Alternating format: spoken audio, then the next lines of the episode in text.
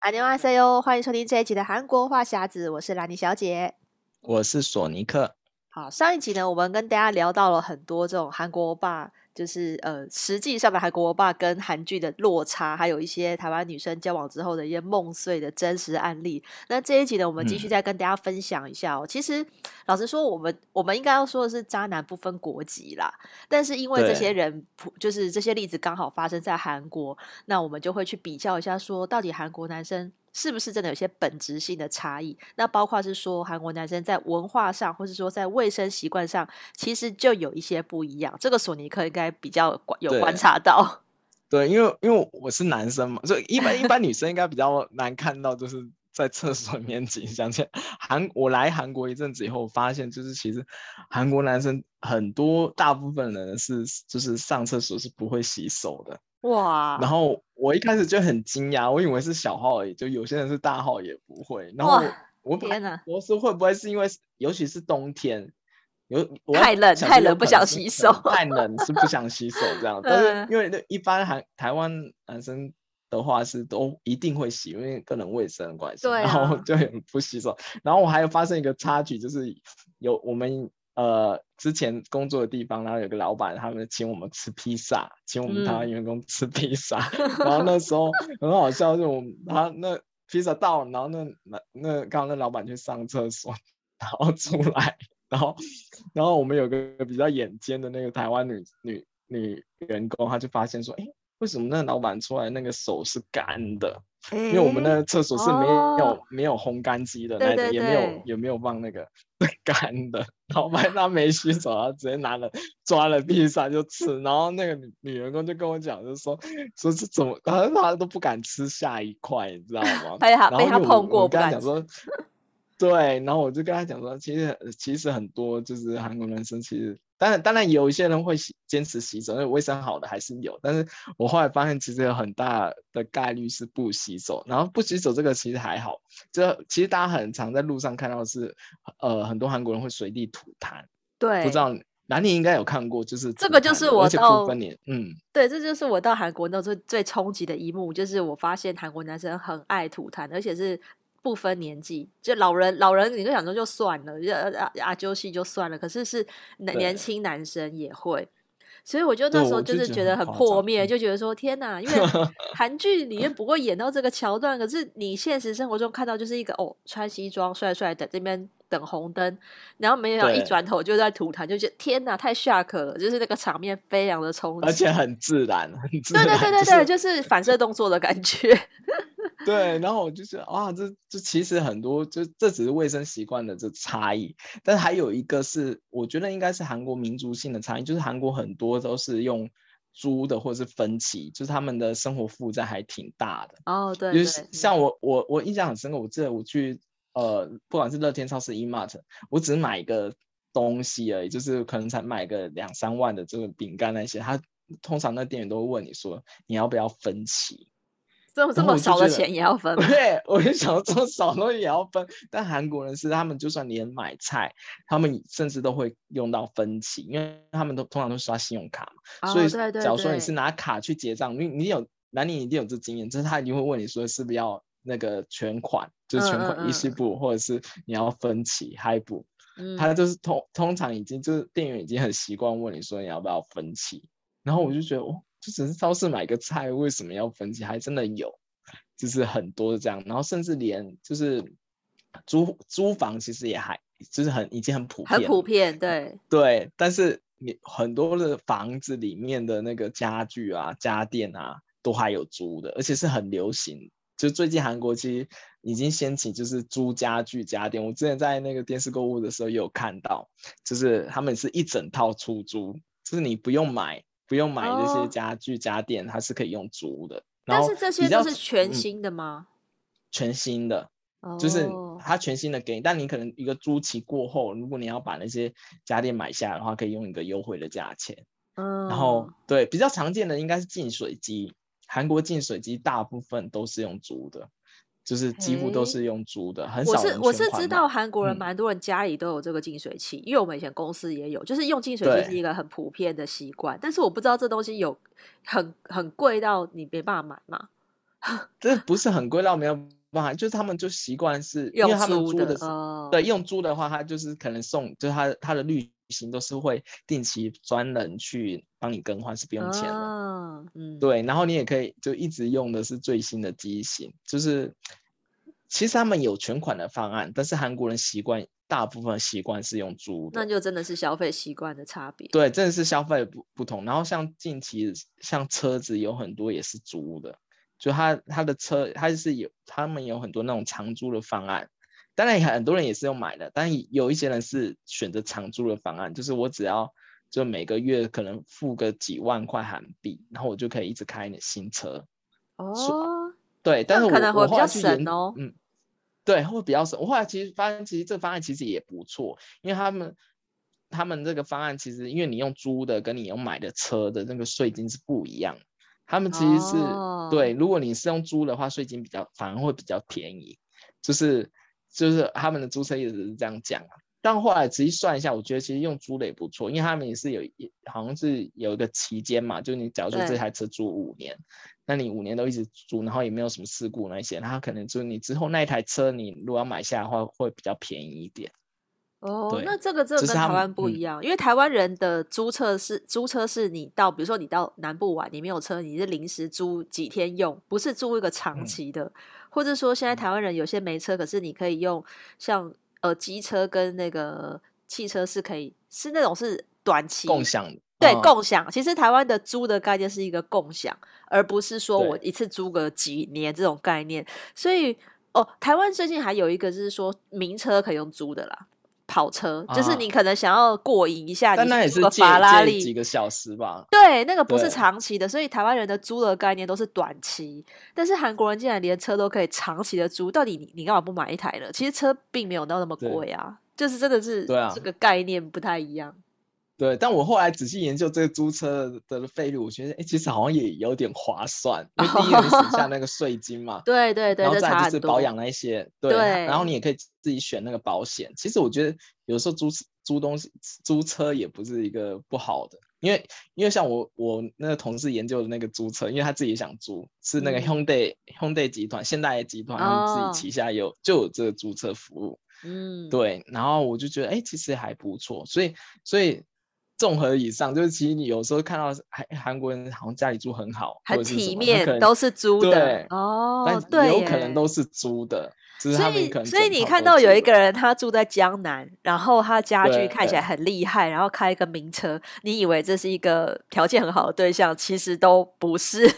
对，其实不一定，不一定都是，因为其实说真的，真的耶，就就连一般韩国人都很难买到江南的房子，因为第一个真的很贵。对啊，对。对，然后我我现在分享一个实际案例，就是我们以前就是住的那个地方有个中国的客人，嗯，他那时候他们是因为旅游来韩国，然后认识那个韩国对象，然后那个是是导游，然后那那个韩国人就跟他讲说，我自己是住在江南，哦，然后就给他看的照片都是啊，真的住很好，然后然后就吹嘘说自己很有钱，然后哎家里用的也都是啊，还有什么现在不是很流行那种电那。很像衣柜，然后他会把你的衣服烫平的那种，哦、蒸汽的那种，对，智慧很智慧的衣柜，对对对对对，他是就是用很高级的那种家居家电生活，然后那那个那个中国女女生就很快的就陷入这个爱河，她就觉得、哦、哇，就是难得遇到一个，哎，他会又会说中文，然后家里又有钱，住在江南，然后这样，对啊，然后就很很快就是就是发生了关系，嗯、然后后来那男的就也消消失了一阵子这样子，然后他就。后来就那个女生就连好不容易连到了南方，给他寄那个 baby 的那个 X 光的照片，然后就跟他讲说啊，那那那男的就啊敷衍他，就说好吧，那只好只好结婚。其实那男的其实很不想，然后就各种理由，然后因为那时候中国女生就说，哎，那你你应该要。照中国习俗有个提亲动作，应是不是应该你要来看来中国看一下他爸妈跟他提亲这样，嗯，不一定要拿钱应该这样。然后那男的就说哦哦，我我申请的签证但被拒签，我过不了这样子，没没有办法过去中国这样。然后那个中国客人就为了这个，他就把他妈妈跟小姨就一起就一起飞来韩国这样，要找他们谈婚事，然后。一直到他们抵达韩国，他也不知道那那个欧巴，他因为一一直以为说那欧巴是住江南很有钱的人这样子，然后后来那个那个男生就带说啊，先第一天我就先带你去那个乐天免税店买一些东西，可以顺便买一些就结婚要用的什么婚戒之类。嗯、然后就去了以后，那男的就直接把他们一整家人丢包在乐天免税店，然后就走了，就不见了，消失了。嗯、然后那女的就就很。就很伤心啊，因为那时候住在我们我们分店里面，然后就一直哭，一直哭，一直大闹。然后那那个那个女生的家长就说：“啊，第一次见到这种男生这样子，就我、嗯、我们是长辈，然后我们是要来提亲的，然后你竟然把我们丢包，然后就对啊，好扯哦。女那女那女生爸妈就说叫叫那叫那女生干脆把小孩拿掉，然后不要结婚这样。然后那女生就那时候是为爱冲昏了头，不知道怎么样，然后就一直哭，一直哭，然后就。突然把门关上，然后在里面吞了一瓶的安眠药，然后那那女生那女生那个爸妈就很着急，然后就赶赶快叫叫我们报警这样子，然后好不容易就是把那女生救出来，然后送医院以后，然后因为已经报警了嘛，所以那个那个警察就帮帮那个帮那个中国的妈妈去联络了那个男方，就那个男方才连夜上来，就还发现他原来不是住江南，他是住平潭，就是比较。江金源道，江原道比较南，不是经济道比较南方，就是其实那是一个工业区，就是比较贫穷的地方，比较比较便宜的地方，不是那种像江南那种富人对对对不能去这样。他这样说，原来那个之前他们那个他女儿知道那个人设其实都是假的。天哪，崩溃！对对，都崩溃。但是那个女生就说，她怎么办？我已经有她孩子了，这样子，然后就一定坚持要。坚持要嫁了嫁嫁给那个那个韩国男的，然后那个妈妈是其实也没办法，她就说，那你只要跟跟他女儿结婚的话，他就给给把那个在中国的房产过户给他，过户给那个男的，然后车子也过户给他，说你什么都不用带也没关系这样，因为那男的就说他其实没有钱，然后什么什么都没有，然后他就说，然后那个最后那个女方就妥协了，就说他只有因为那个。中国家庭只有他一个女儿嘛，就是那女儿现在为了那个男的要死要活，那、嗯、就只好赔上这个家庭的家产。就最后最后结婚，我们就不知道后续有没有就是怎么样。但我们说我们自己员工私下还讲说，我觉得可能那个韩国男的等那个车子房房子过户拿到手以后，可能也会就离婚，因为就就自动消失，有可 能。对啊，我觉得也很有这可能。然后我就觉得哇。这是一个很惨的案例，就是他那时候，我们就看那个女的就在在我们那个分店里闹自杀，我也是第一次发现哇这样子，然后我们还特地去调 CCTV，因为听说那个男的有来，然后我们去看就是一个大叔，明明说是长得很帅，很就是像李敏镐那么帅的那种韩国欧巴，就是不是是一个大叔这样，然后我们就说哇真的值得吗这样子，然后哇这是一个很特别的案例。对啊，所以不要被相信说那种很光鲜亮丽那一面，嗯，其实有可能都是假的。对耶，因为这种你应该直到要结谈到结婚的时候，论及婚嫁才知道对方根本就不是这样子的一个条件。然后，但是你又你又因为已经有了小孩，然后想要跟他结婚，这就会搞得自己真的有点。就是你已经知道这个不是一个好的结局，但是你你又非得要这样做，唉，这样真的是很。而且你你说这样硬要结婚，那韩国就韩国男生那家人会怎么看那个女生？对，他们对他们会觉得这这之后其实也是一个问题，知道吗？嗯，没错。对，因为很多人觉得说啊，我我终于好不容易到了结婚这段了，就是 happy ending，但其实不是，就是我我还有很多案例都是，就是真的结婚了以后，就是才是问题，就是战争的开始。对，因为其实我们都看了很很多韩剧里面，这种比较婆妈剧也有提到说，其实韩国的这种婆媳问题是非常的严重，就是。台湾女生可能也不太喜欢，就是跟婆婆来往，就是婆媳问题在在台湾也很多，但是在韩国是因为我觉得韩国太多那种传统的礼俗，然后包括很多节日啊什么，就是媳妇要做的事情是是呃比例是还蛮大的，比如说腌泡菜这件事情，或是中秋节祭祖，就是这几个事情是你非得要遵守的这种，所以其实很多韩国文化就是那种冲突就会在这种时候发生。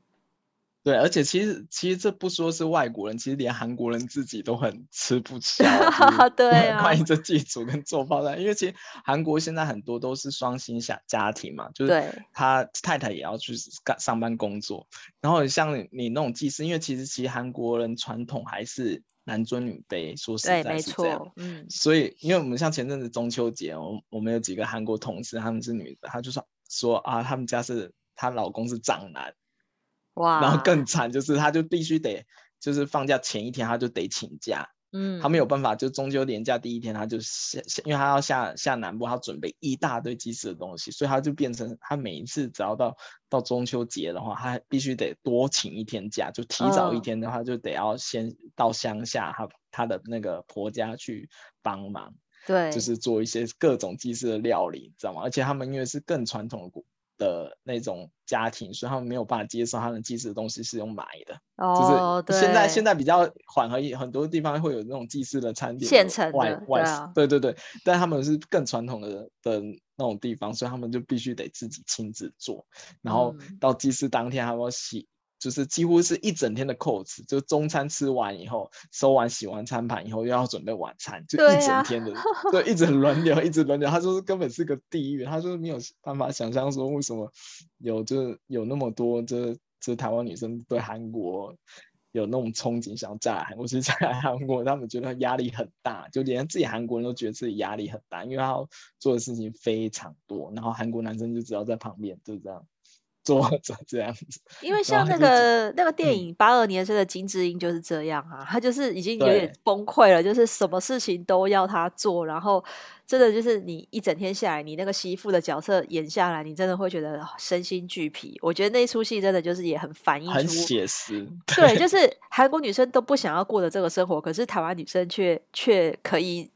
可能我觉得台湾女生他们还没有没想到，对，他没想到后面会有有这个部分，他只想到那个粉红泡泡的跟欧巴恋爱的生活，但是前面恋爱那个后面就是麻将的嘛，就是狗血剧，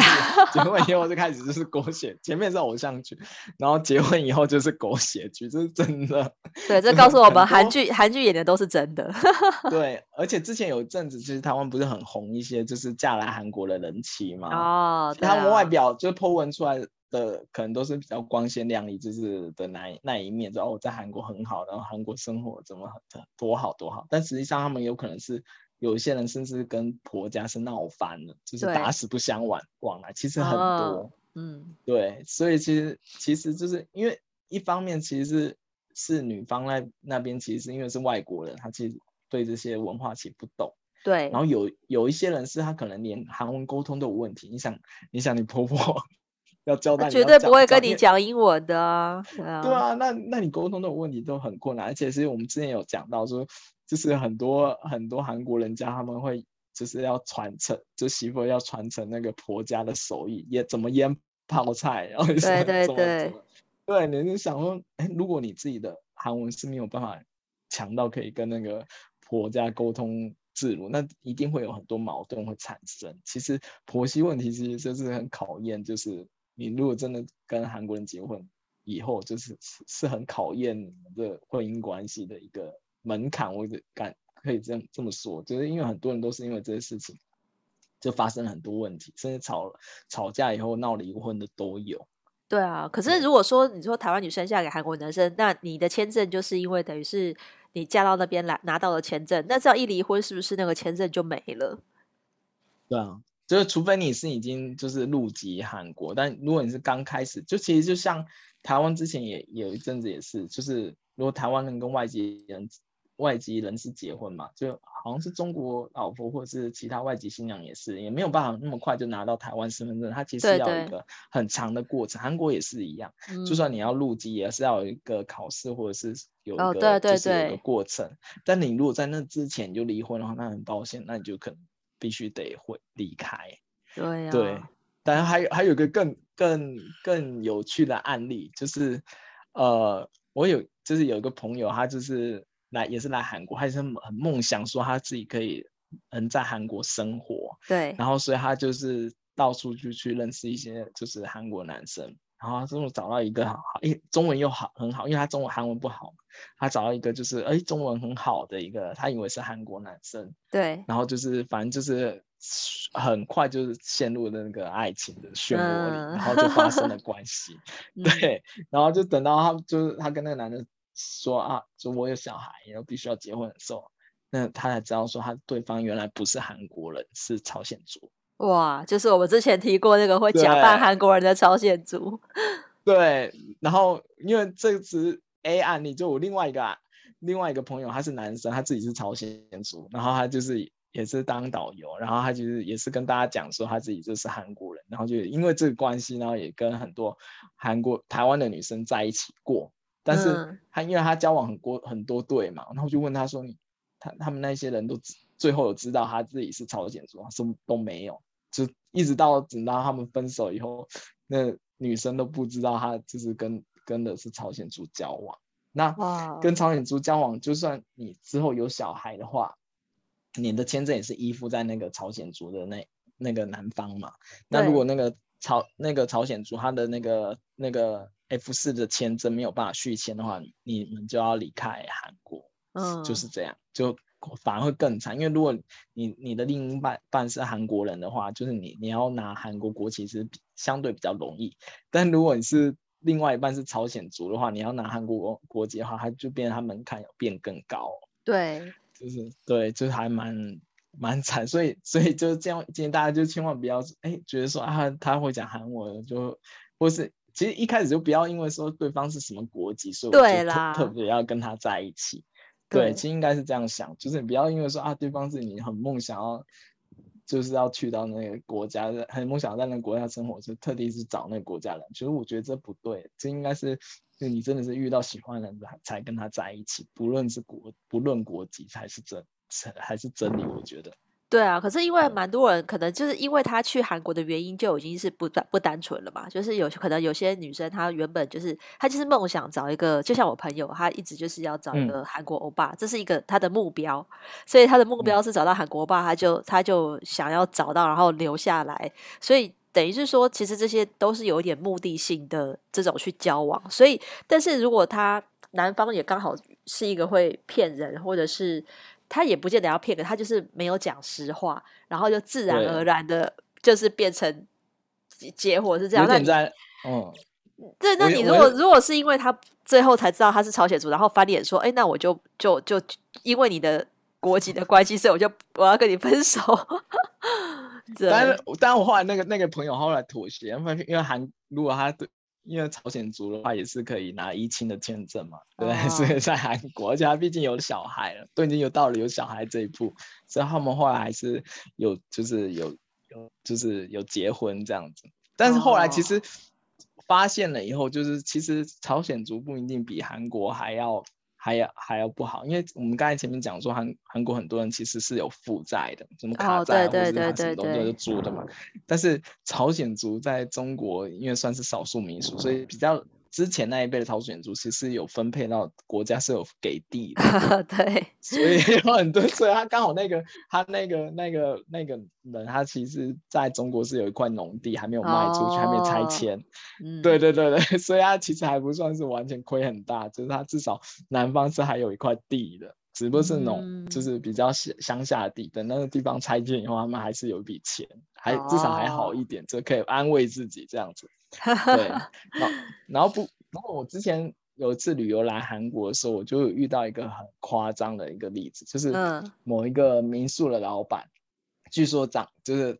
不是据说，就我有看过他本人，就他长得就是有点像 SJ 的始源，哇，那真的很帅耶，就是、高高大大，而且还有看起来又又有点像外国人的那种，就是五官很立体，哦，五官很立体哦，对，然后那时候我们我们去的时候就发现有一个那个台湾女生在那边。就是她还是管负责管柜台的，然后我们后来就有一起一起聊天，然后就发现那个台湾女生是她自己说是她自己来旅游的时候，然后认识就是认识这个老板，然后就是觉得就是啊、他就反正就是他就是他就是刚开始打，后来就是为了这个男的，然后就是来打工度假，然后去去那个民宿找那个男的。然后那男的其实一开始说：“哎，我不缺不缺那个打工的这样子。”然后他就说他愿意就是无偿，就是你不给我薪水没关系，就你知道，就是我我还甚至还帮他做饭这样子，啊，反正他就是见就是留在那边打工这样，然后一等到那个那个打工度假期过了以后，他也是三个月来回，三个月来回，就是是他想说他有一天可以打动这个帅帅哥欧巴。老板这样，他可以当上老板这样。嗯、但是我们后来就是有一个人是认识那个那个欧巴的那个那个老板，然后后来发现其实那个老板其实一直都有另外一个喜欢的女生是韩国人，哦、但是他在在在那个台湾女生面前，还有就是永远就没有假装单身。嗯，对，就哎，像跟你那个有点类，可能有点类似，就假装他是单身，哦、而且他也没有拒没有拒绝接受，就是那个女生的帮忙。哦，他就是因因为你就是他就是直接跟你讲说啊，你也你也缺一个外国人要帮你打理，就外国人客人嘛。对，所以我又。我愿意，就是你就算不给我钱，或者你一个月只给我二十万韩币，只要我我饿不死，他就他就一个愿打一个愿挨了。对，然后那那那老板，我觉得其实，你那老板也没有跟他发生关系什么，但是他但也没有跟他就是刻意讲就是他那老板其实是他已经他一直有喜欢的人，但是他因为工作上的关系嘛，因为他经营民宿，然后刚好又有一个。有一个人愿意帮他，而且他是无有无微不至的照顾，甚至是甚至煮饭啊，或者帮他做餐啊，什么什么。然后，所以他们就是这个关系维持了好久。不知道他后后来最后最后的结局发展是什么，但是我本身也不是很看好这一段。对，对你讲，嗯，后来就 后后来好像那个那个民宿也收了。我记印象是最近最近因为 Corona 的关系，对，民宿也收，所以我不知道那个。那他们最后发展怎么？但是我觉得，因为因为那那我爸自始至终都没有就是喜欢过那个女生，但是那女生一直觉得说，我只要留在那个男的后面，然后这么一直帮他，就有机会。想要孝感动天吗？对，但是我不知道 后后来是女生成功了，还是老板最后跟他就是就是分分开分开这样。但我老实说啊，就是不要说是韩国人好，就算是台湾人，你如果条件真的像。始源这么帅的人，怎么可能单身呢？就是他有他，他其实也没有理由单身啊。嗯、就是我觉得有时候，对虽然就是我觉得有时候这个不是呃，就渣男也不分帅或帅或丑，可是帅哥的几率通常是比较高的，嗯、因为他就本身条件很好，他怎么他怎么可能单身？我觉得大家应该也要有这个思考，因为像我朋友的案例就是他。在交友软体上遇到一个长得像李敏镐的的男生，韩国欧巴，嗯、然后就是你可以想象嘛，李敏镐就是真的是就是很帅，真的很顶天，就是对，真的太帅了，所以我觉得可能一般女生看到也会晕船，这是没办法。然后反正他就是跟那个男生聊、嗯、聊了一阵子，然后是那个交友软软体还是那个那个网站还是比较认真，是那种要查核身份的，是不是那种就是手机滑很随便配对的那种？然后所以他就感觉那个男生也蛮诚恳的，然后就说好，那要约见面。然后那个男生呢，就跟他说，他要从春川到首尔要搭巴士，所以就约了一个就周末的晚上。然后一直到见面前呢，男生就突然传讯息说，呃，我会迟到一个小时。那因为我最近就是刚失业，所以没有什么钱。然后女生那时候还想说，就是有点莫名其妙，说你你干嘛在来的路上就先跟我说你失业没钱？结果果然他们去就是见面了，去去约吃饭的的时候呢，吃完要付付钱的时候，男生就说：“哦，我刚才有说嘛，我最近失业没钱，所以就这一餐要请你出这样。”然后，因为都已经吃完了，那你当下你当然男生都说他没钱，那女生就势必要出钱。那还好，那种就是吃个什么韩国烤肉也没多少钱，三四万韩币吧，女生就出了。然后男生呢就就说：“哦，那因为我就是现在没有钱坐巴士回去春川，那可不可以在在首尔就是借住一个晚上？” 然后 我觉得其实听故事听到这边已经觉得很夸张了，可是我觉得是因为。那个男生长得太帅了，所以女生很难拒绝，就是所以他就想说，好吧，那就就是借借住，就是就是应该也看起来也不是坏人，所以就就带他回家。嗯、结果殊不知的，男生就是到了他家之后，立刻露出了狼性，就是就是想要对他怎么样。然后但女生、哦、女生那时候已经有点醒过来了，就就是抵抗，就觉得说啊不行，嗯、就是也才第一次见面，他也没有要跟他交往的意思。女生还好是没有晕船到，就是就是就是任由他发展，嗯、就没有。嗯、然后就是反正后来呢，女生就真的是也没跟他发生关系，可是那个男的可能也觉得啊没搞头，就要走了。但是男生要走之前，又再次跟他讲说：“哦，因为我没有钱，那我可以跟你借十万韩币嘛？”就是直到直到要走之前，还要跟他借钱。女生就觉得超崩溃，就这下真的完全醒了，就是觉得这一切都太夸张了。然后，但是又觉得，就是觉得说被被借钱这件事，觉得太真的太夸张，所以女生不借。但是他又男生男生就自动降价说：“那五万好了。”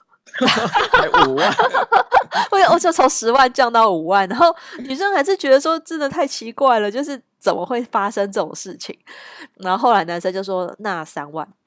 然后女生实在是觉得说算了，不想再跟他撸了，就就好，就给他三万韩元，就是你走吧，赶快把他打发掉。因为我我听到这个过程，我就说真的男的真的很敢讲哎、欸，就是。你你可以想象一个李敏镐的脸，然后跟你讲出要借借钱这种这样的事情吗？就是真的太太夸张了，真的好夸张，而且才三万，三万也要借吗？对，就吃一他可能就是没鱼虾也好，就是要拿一点走那种感觉。可是我觉得女生当下可能有点害怕是，是呃，可能不知道男生会不会会不会伤害他。就是那个男生要如果没有要钱成功，会不会对他就是动手或是什么？就是我觉得他可能也有一种担心，因为。但是你你你当下就只好说赶快给钱打发走了这样子，所以那个男的还好，嗯、而且因为是带回他家嘛，那那个男的如果知道他住哪里的话，是不是以后又会来？其实我觉得那个也蛮危险的，对，对，所以好险那个男的就走了，啊、就就再也没有联络。然后我就觉得说，那个男的会不会用这用这个帅脸这一招，已经用过很多女生身上，就是每一个去都去要一点钱。哎、欸，他其实这样赚的很快，嗯、每个都借十万，很 夸张。哎、欸，他如果长得像李敏镐那么帅的话，其实可以去当 model，可以赚很多钱。或是他，或是他去当舞男好了，他可能可以赚赚的更多。自己自己的真品，实际上没有必要就是这样坑别人吧？可你很难想象，就是对，就你很难想象，就是一个长得很端正的人，然后做出这样的事情，然后所以我就说真的。就是什么样的人都有，可是不要就是可能大家真的就是遇就要遇到哦，你人在，因为你你你在外国，然后遇到一个就是长得很帅的男生，又是韩国人，你就整个就会忘记了这些该注意的，嗯、就是那个警觉性就会关掉。对，对哦，但我觉得你朋友后面有点危险，因为其实很多。韩国男的是有比较偏暴力倾向，因为很多、啊、对，我之前看一个新闻，好像很多那个韩国家暴的案件其实还蛮多的，偏高，嗯、就是也可能是因为韩国就是比较大男大男人社会主义吧，就是很多就是因为是家暴，就是男生可能有动手或者是怎么，然后才离婚。那像刚才讲的，其其实。就不是结婚就是一个 happy ending，就很多人是因为结婚以后，然后才有很多事情发生。就就连就是你可能结婚以后有小孩，小孩子去上幼稚园啊，或者是上小学啊，嗯、哦，那其实都很夸张。他们其实会。排挤就是外籍的小孩，就是其、啊、其实真的有这个问题。然后像我朋友他自己是朝鲜族，然后他的小孩去跟韩国人上一个学校也是，他们甚至小孩都会比说，哎、欸，你今天穿什么衣服来？嗯，就是是不是名牌？所以他后来为了为了让自己自己不输，然后他把就小孩全身都是什么 Burberry 啊、LV 啊，就是这样送去上学，你知道吗？对啊，然后所以我是觉得很夸张，嗯、然后连韩国自己的家家长群体都会都会有分，因为毕竟你是外国人嘛，然后可能小孩讲的韩文也就。学习能力会比较差之类，或者是他们觉得啊你是外国人，然后会觉得啊你是什么等，他会韩国会其实是有潜意识上面会把人分类，就分阶级的那种感觉。对、啊，然后其实婚后也是一个很大的挑战，我觉得，所以请大家一定要三思。对，没错，就是我们这两集的讨论呢，其实也不是说要吓大家，就是只是说我们身边的一些真实的案例，然后希望大家说喜欢韩国没有问题，喜欢韩国欧巴也没有问题，但是眼睛真的是要。放大要这不要冲昏了头，对，不要用不是不是只是不是韩国都是好人，或是就是韩国都是都是怎么样？就是这个就是老话一句，其实渣男真的不分国籍。可是你不能人到了异地之后就关掉那个警觉性，其实真的是要就是不不能因为只是喜欢韩国，然后想要留在韩国，就牺牲掉自己的一些，就是你本来不也不在台湾也不能忍受的事情，就是给大家做一个参考。那如果喜欢我们的节目的话，欢迎继续收听我们的韩国话匣子。那今天就讨论到这边喽。想要 follow 韩国的讯息，可以追踪我的粉专，Hello Lenny 兰妮小姐，还有索尼克的玩转韩国。那我们下一个礼拜再见喽，拜拜。嗯，拜拜。